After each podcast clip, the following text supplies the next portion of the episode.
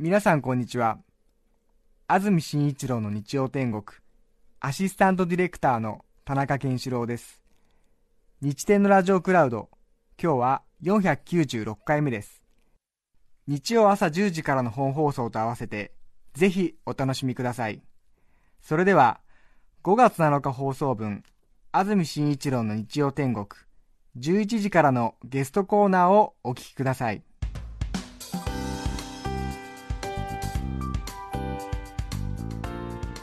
今日のゲストです海洋冒険家白石幸次郎さんですおはようございますおはようございます。お願いします。よろしくお願いします日焼けしていてがっちりとした胸板、そしてお尻も大きくて、ヒップ114ありますね。ええはい。ヒップ大きいですね。かっこいいですね。冒険家えですえねですね。先日ゴルフの番組見たらプロゴルファーよりもドライバー飛ばしてましたよね飛ばした。僕最高ね、記録は383かな。公式記録。公式記録？公式記録は、はい。380ヤードですか？そうそう。で、あのー前ね、ある有名な、はいあの、プロゴルファーの番組がそこ出てね、僕は越しちゃったんですよ。えで、ドラコン競技ってあの、どこまで遠くに飛ばせるか、誘われたんですよ。えドライバーズコンテストそうそうそうそう。それでね、競技出だして。えドラコンの競技に出てるんですか？出て出てるんです。プロアスリートとしてですか？そうそうそうそうそう。わあこれがね、残念なのが40超えてからこの才能に気づいたんだよね。残念です。残念です。いや、みんな言う、うん白石君残念だ。遅いって言われて。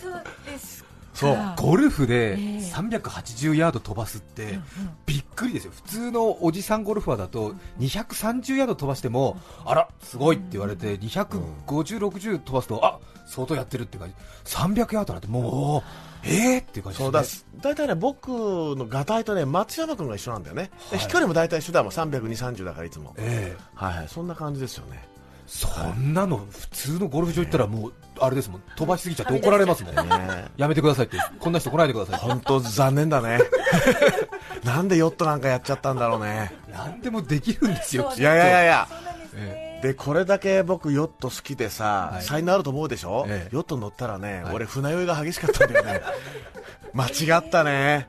船酔いされるんですか？されるっていう品のいいもんじゃないんだよね。30年やって治んないんだよこれどうすればいいんだ僕は。え向いてない、向いてない。んだでゴルフには向いてるけど遅いんだよね。僕はこの先どうしたらいいんだろう。知りません。白石幸次郎さんプロフィールです。1967年昭和42年生まれ49歳。少年時代から船に憧れ神奈川県の水産高校に入学。高校在学中に単独世界一周ヨットレースで優勝した多田裕光氏に弟子入りします26歳で単独無寄港無補給による世界一周航海の最年少記録を樹立。これまでに3度の世界一周を達成しています。また去年最も過酷なヨットレースと言われるバンデグローブにアジア人として初めて出場しました。高校在学中にうん。弟子入りしてるんですか、はい。はあ。行動力ありますね。そうそうヨットをやりたくてね。でええ。当時、僕なんかの世代でねヨットって言ったら大体皆さんあの石原裕次郎、海部雄三さんしか連想つかないでしょ、ええ。下々のものがヨットなんかとんでもない話で、で船乗りになろうと思って水産高校行ってる時に、はい。第1回の世界一周ヨットレースが行われたんですよ、ええ。1982年に、はい。でまあ、クラス1で優勝したのがフランス人でね、ええ。もう一つクラス2って50フィート15メーター以下の船があった、はい。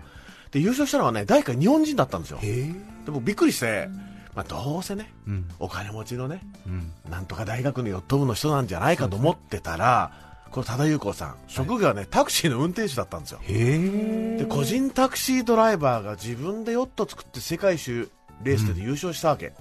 で、僕はもうすごく希望が湧いて、ん。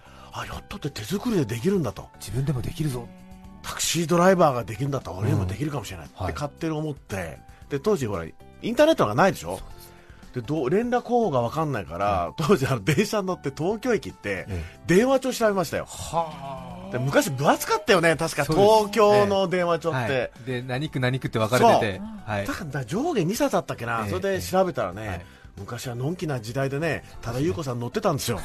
電話帳に。昔乗ってましたよね。の。あの簡単な住所と。そ鶴巻五のさんみたいな。今じゃ考えられないでしょ。で直接電話帳で調べて電話してはあ弟子にしてくれと。あで言ったのがきっかけです多田さんが電話出たんですか？出たの。へもう本当にもう昭和の話だよーね。それが白石さん高校？高校生の時。高校生の時。あそう。それで先生の師匠のところに通う毎日になるんですか？そうですそう。ですへえ。でいろいろ多田先生は教えてくれるんですか、これはね全く教えないの。変わった人でねえアーティストだな。うん。で最初僕は緊張感持って最初船に乗るでしょ？はい。でほらふう海だからさ厳しいだと思うわけ、そうですで水産高校でもトレーニング受けてるし、はい多少殴られてもついてこうって意気込みで行くんですよ、でうちの師匠が初めて朝一番に行きますよ、で掃除しなきゃいけないのかなってあたふたしてたらうちの師匠がカーッと歩いてきてね、お前ちゃんと掃除したか？とかね、はい。準備したか？って言うかなと思ったら最初の言葉がね、えこうちゃんよう来たな。おはようビール。これは最初の言葉です。ねおはようおはようビール。知ってました？おはおはようビール。えまだ朝の9時待ってないですから。あそれから酒盛りです。ー僕は飲んでるよと。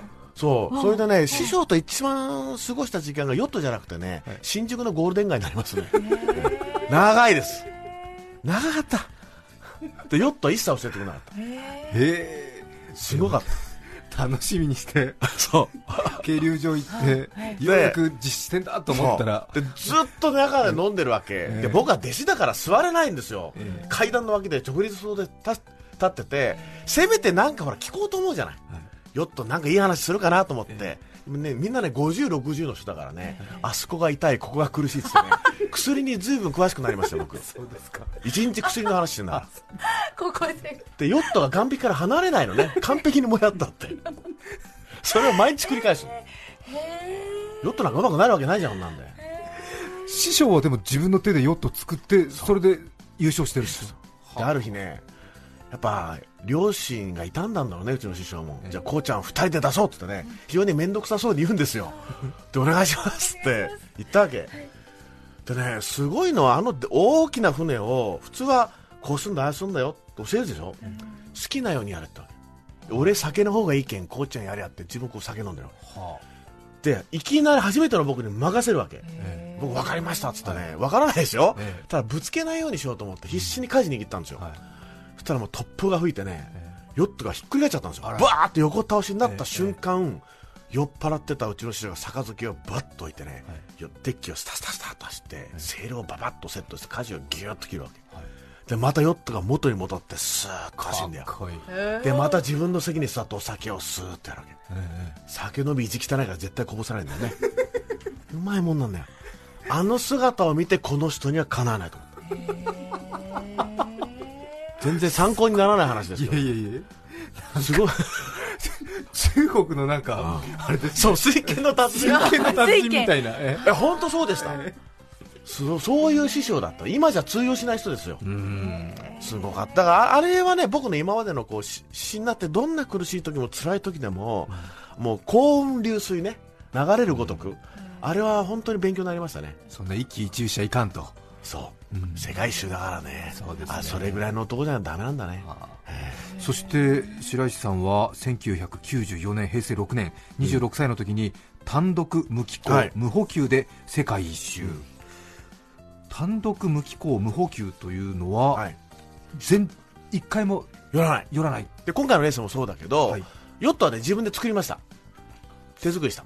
で水食料全部積んでどこにも寄らないでこの時は日本から、はい。え地球一周して日本まで戻るってそれが世界最年少記録だったんですね、へえ。えし水も積むんですか？えもう全部積みます。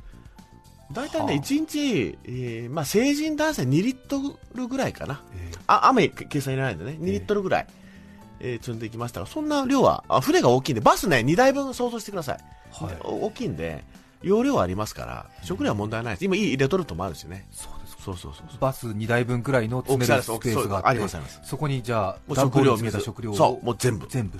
積んで積み込んで、はい、で一人で。友達がいないわけじゃないでしょ、はい。ね、一人で、まあ、突っ張ってた頃だからね、へ船作るって削り出すところとかやるそんですか？う。で最初高校卒業してうちの師匠もねほら船ができるぐらい技量がないと世界一周なんて無理なんですよ。で修理屋さん来てくんないからねだ最初高校卒業してねあの造船所に弟子入りしました、要するにあの世界一周したいからこう造船所に置いてくれと、給料なんか一銭もいらないからこれ置いてくれっつってね2年間。でびっくりしたのは普通さ小遣いよこすでしょ？一銭もくんなかったもんね2年間。俺あれびっくりしちゃったよ。普通小遣いよこすよ親方は。2年間無給住み込み。踏み込みで今ないよそんな世界。労働基準法どうなってんの本当に。プラプラ今話聞くだけで法律に触れてるのが4箇所ぐらいありますよ あそう。今うるさい。世界世界さんもうるさいね。うるさい。染みにくくなったね。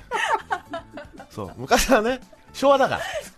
昭和最高だったね。26歳の世界一周は日本は港はどこですか？えっとね、伊豆松崎という、そこの親方のところに住み込んで、で、えっとね、まずね、地球一周と横に動くとアメリカ大陸にぶつかっちゃうでしょ、はい。で、パナマ運河ってあるんだけど、そこを入っちゃうと無無補給無、無無機構じゃなくなるから、はい。結局ね、下がるんですよ。で、ニュージーランドの方行って、アメリカの南米のホーン岬と南極、これホーン岬って言ったら反戦のの仲間なのね。南緯60度まで下がります。で、そこからずっとこう大西洋を抜けて、インド洋を抜けて、まあ南極を一周して帰ってくるんだね。最後オーストラリアから北上するっていう。はあ。インドの南オーストラリアの上そう。かすいやいや下下。下かす行ってあのオーストラリアの上の方が近いんですよ、えただねなんで行かなかったと思う？オーストラリアの上。シンガポールとか。暑いんじゃない？島がいっぱいある。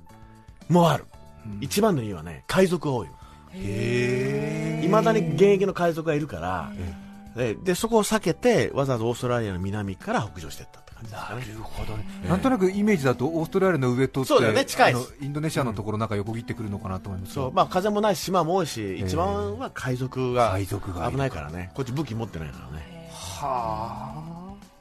さて今日ははい。そんな海洋冒険家が覚悟を決めたトラブルというそんなお話を伺いますまずは一気に紹介します海洋冒険家白石幸次郎さんに伺う海洋冒険家が覚悟を決めたトラブル。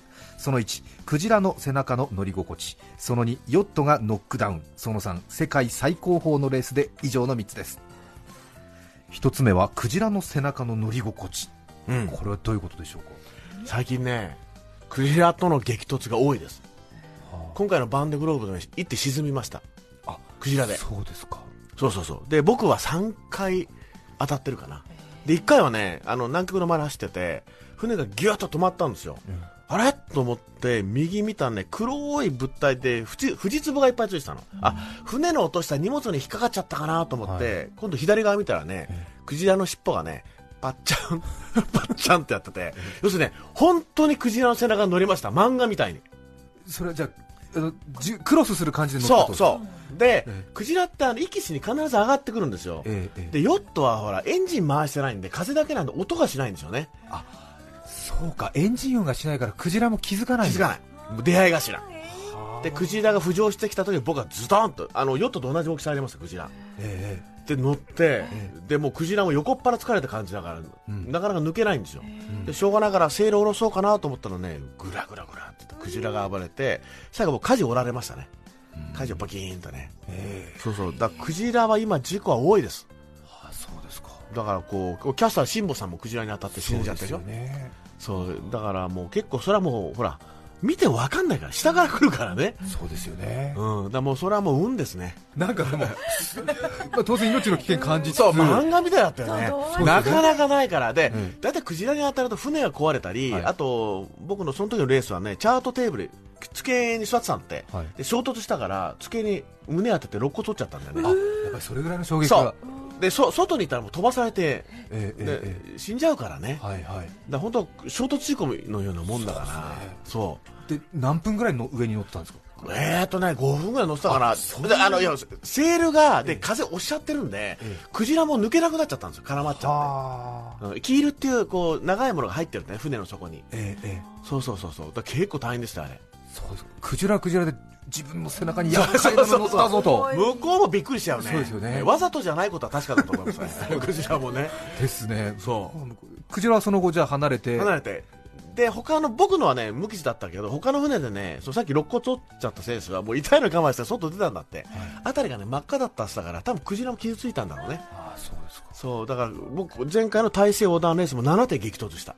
でみんな舵とか折っちゃったんで。で結構あのクジラとの激突多いです。最近多いんですか？最近また増えましたね。ははい、だから今、最近ね、東京の方にもね、あのクジラ来て、あのジェットオイルとかよく当たるでしょ。えあ危ないですよ。本当に。あうん増えましたね。んはい確かにでも無法給無機構の場合は途中で怪我したり、ヨットがダメになったらそれ修理しながらっていうそうです。だから、怪我したら自分で縫うわけ。自分で縫うところまもちろんもちろん。あの、全部私立動画全部持ってきます。そうそうそう。で、もう頭とか全部それ訓練もするんですよ。1週間以上、そのドクターの講習受けて、片手で縫うんだよ。そういうことありますよね そう、両手使えないからね。へそうですね。腕ややったら今度腕を押さえて片手で縫うから。ー、見えないところとかも。そう。で一番ひどいやつはねなんかブームっていう横棒がね顎に当たって舌噛んじゃったんですよ。えそれで舌縫いましたね。ベロを、はあ。うん、きっとちょっとブランブランになっちゃったんですそうあの そうそうそう、ええあの 舌が真ん中になっちゃったんだね。あの舌ってねあの血管が多いんですよ、い。だから出血大量になっちゃうから、えそうそう。そうそういう事故とか、まあ、大腿骨折った選手とか、まあ、救助される選手とあと自分で治す選手がいますね、えどうしようもなくなると、運営委員会のヘリコプターかなんかが迎えに来てくれる。ヘリコプター届かない。届かない。だから大体他の船が来るなり船が来る、まあ、3日ぐらい耐えないと。アウトですね。他の船が来るまでそう。待つ。来たってもう同じ手術道具しかないから。はあ。そう。で他の船に乗っけて近くまで行って船に乗っけてそれからだから相当時間かかります。そうそうですそうです、はい、それでも皆さん好きでやってるんですよね。そう好きでやってますこれね義務とか仕事じゃできないでしょ。好き以外何者でもないよね。他に理由が見当たらないよね、ええ。えやっぱりゴールした時の達成感がもう最高の興奮なんですか？さあどうだろうね。それだけじゃないんだろうけどこうやっぱこうなんていうかな夢に向かって一歩一歩やってるところが楽しいんだろうね。そうですね。なんとなく食料積んでる時も楽しそうだなとは思うんですけど、えで出航してみんな全員思うことが早く帰りたいってことだもんね、だったら出航するんだって話なんだけどそうじゃない。そうじゃないんです。えこれ男心分かってほしいね、乗ってる最中で気候のいい時ああやっぱり海に出てよかったなって思ったりたまにします、うん。本当一瞬だけど一瞬なんだ。あの例えば赤道無風帯って風が一切ないんですよ。大体赤道無風帯ってそうのがあるんですドルドラムスってあって大体赤道あたりって風がなくなるわけ。で大変なんだけどあの顔が映るんですよ海に。あそんなに？そんなにもう。清水面？そう。湖そうするとさほら夜星綺麗でしょ？はい。でもう満天な星。プラネタリウム以上で180度うん。じゃなくてね、その星がね今度海に映るわけ。はあ。360度うん。海バーッと水平線まで星で空も星でしょ、宇宙の中にいるみたいよ。あ本当ですね。でもうシーンとしてるんです。もう音なんかないし。はあ。でそこにねイルカがこう来るとイルカは見えないんだけど夜光虫が光ってね海底にブルーのラインがシャーッと光るは綺麗であと南極の周りと今度オーロラね。オーロラが見えたりね。最高です。は宇宙との一体感を感じるかな。あー。ねすいませんね女性の方ね。バカな男だとお笑いください。え好きでやってます。あ さて2つ目ですけどもはいはい。ヨットがノックダウン。うん。ノックダウンっていうのは専門用語ですか？まあまあ専門用語ってまあ横倒しになったりひっくり返ることはあります。はうん結構あります。あ沈没ってことですか？いや沈没じゃないですね。でもヨットはあの下にね僕の船であの3トンの重りついてるんですよ。はい。だからひっくり返っても一応起こり起き上がる設計にはなってます。はあはあ。はい。僕も一回ひっくり返ったかな。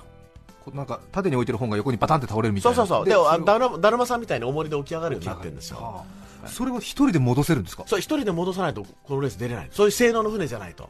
そうそうそうそう。でもものすごいですよね。あのマストですか？はい。帆柱。そう。28メーター。28メーター。ビルの7階8階建てぐらい入ってないかな。ですよね。らセール面積や230平米70坪ぐらいありますからね。でかいです。セールが。もうあの街にあるこ工事現場にあるクレーンのそうそうそうそう。そうそんなもんそんな目いっぱい伸ばしたような、はい。そういう大きなセール張ってるんで。それを横に倒れて水面ぴったりくっついてるのをバコンと90度持ち上げるんですへあ船のお力を借りてね、ええ借りて。はいはいはい。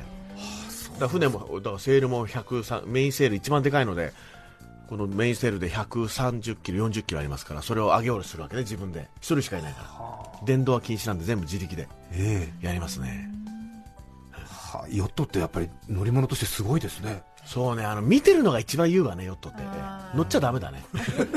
吐くから気持ち悪い気持ち悪いから。そうですかね。で風がないと進めないんですい進めないですね。何億円のヨットでも進まないよね。変な乗り物だよね。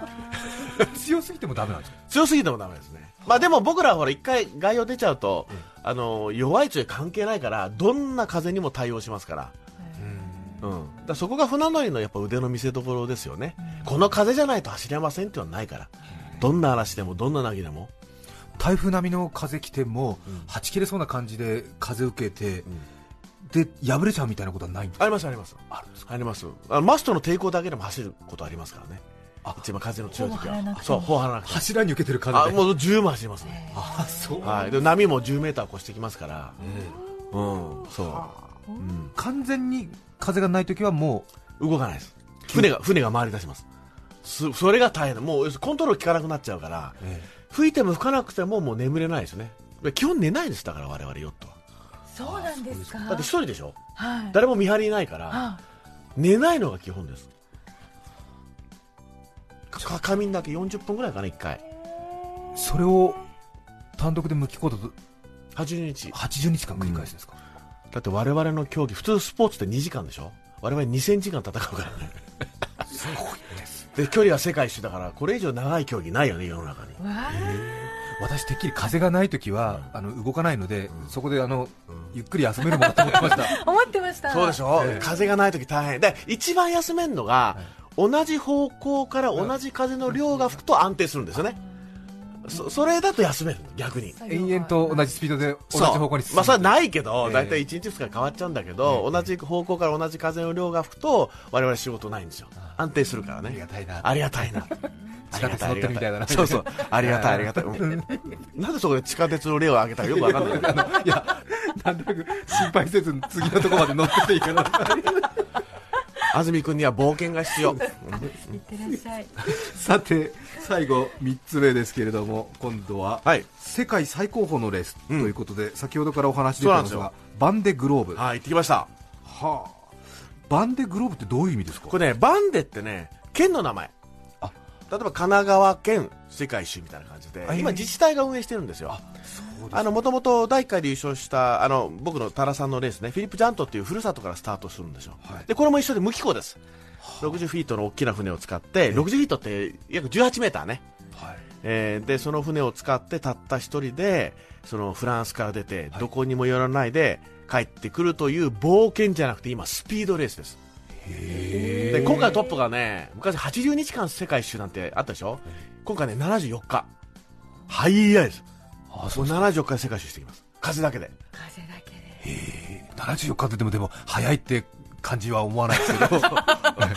でも慣れてる人から早い。早い。早い。で常に馬に乗ってるみたい。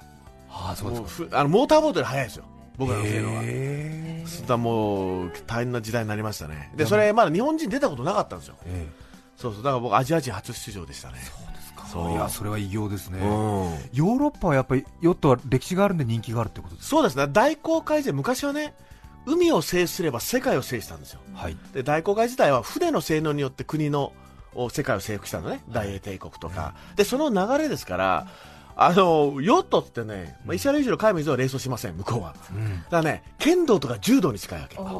じゃないと騎士の感じのイそう、メージですだからね、よくね、あいつはセーラーだ、あいつはセーラーじゃないよって言い方するわけ。えで日本語に一番いい訳し方がね、あいつは侍だ、えうんあいつは侍じゃないよっていう訳し方が一番いいかな。なるほど。で結構こうステータスが高くてね、え尊敬されるべきものですね、だからみんなあの今回のレースでね3週間全手揃うんですよ港に、はい。何人来たと思います？見にヨット見にフランスから。1万5000人の街にね120万人来た。ええ。でスタートがね35万人。で花火大会みたいなの港中がすごいですね。そうだツール・ド・フランスやね全仏オープンより人気があるんだってヨットレースが。すごい迫力ありましたやっぱり。気持ちよかったですよ。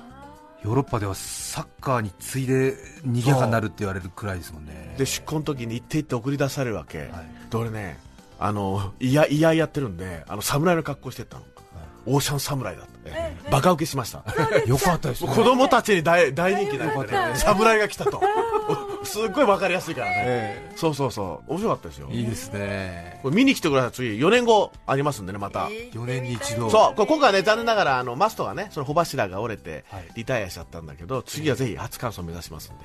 マストはなんで折れちゃったんですか今回。あのね僕の船がねちょっと古い中古しか買えなかったんですよ。これ行って、はい。ヨット。新艇でいくらすると思う？新艇。ヨット。高い。2000 2500万円くらい、これね4億5000万するの。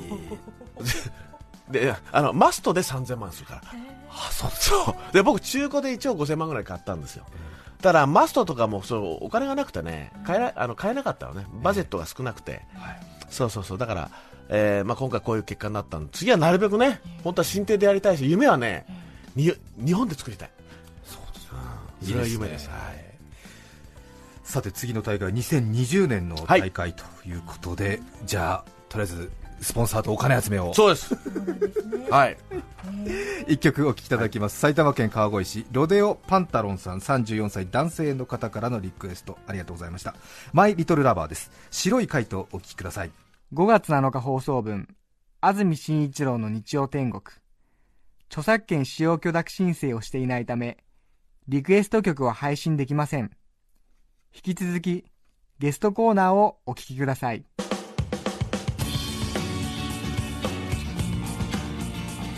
埼玉県川越市ロデオパンタロンさん34歳男性の方からのリクエスト。白い回答マイリトルラバーお聴きいただきました。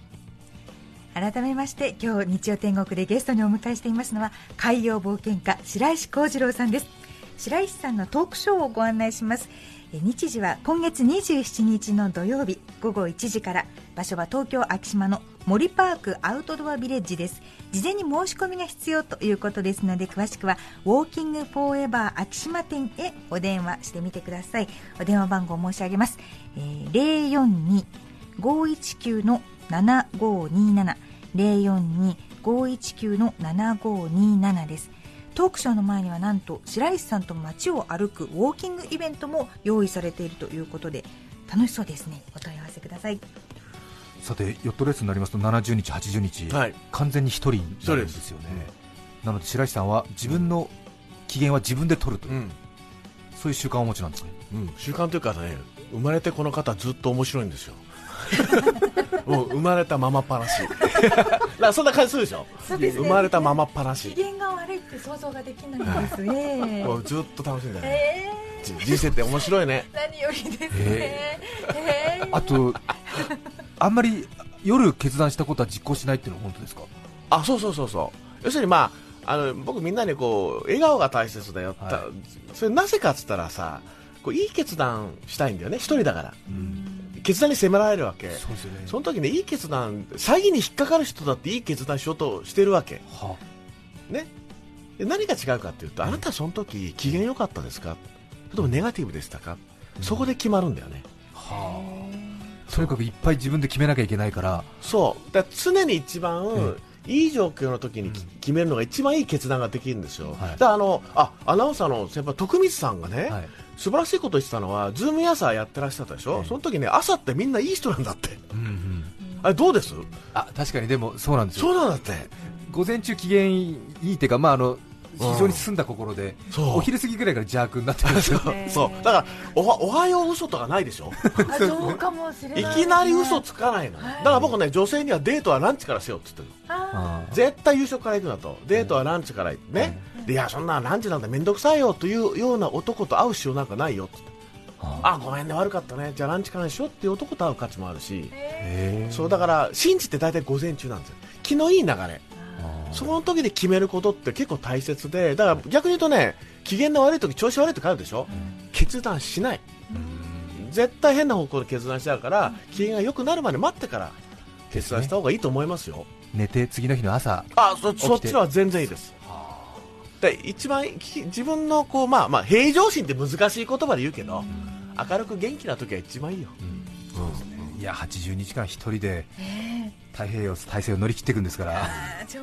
説得力ありますよね、迫力ありますね。そう。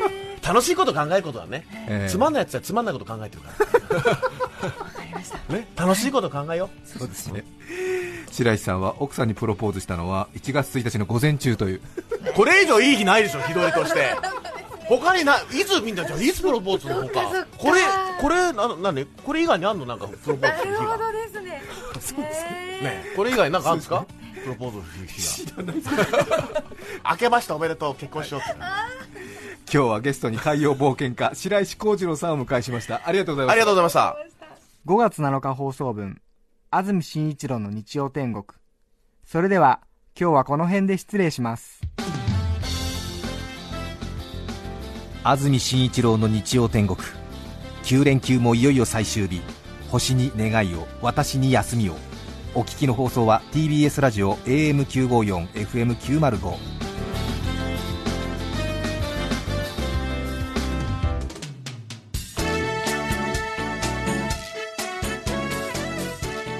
さて来週5月14日の安住紳一郎の日曜天国。メッセージテーマは「母さんの愉快な話」ゲストは鍵師杉山康さんです。それでは来週も日曜朝10時 TBS ラジオでお会いしましょう。さようなら。安住紳一郎の TBS ラジオクラウド。これはあくまで試供品皆まで語れぬラジオクラウド。ぜひ本放送を聞きなされ。954905う